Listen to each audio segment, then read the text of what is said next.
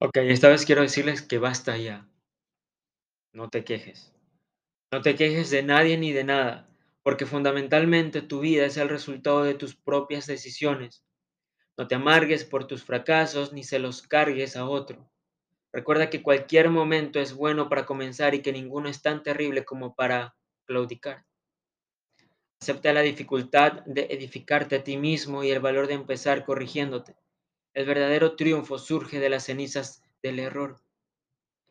Nunca te quejes de tu soledad o de tu infelicidad. Enfréntala con valor y derrótala.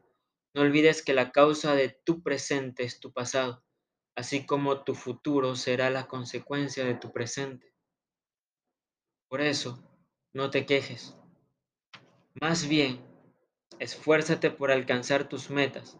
Siéntete satisfecho del cansancio y abre los ojos a la vida.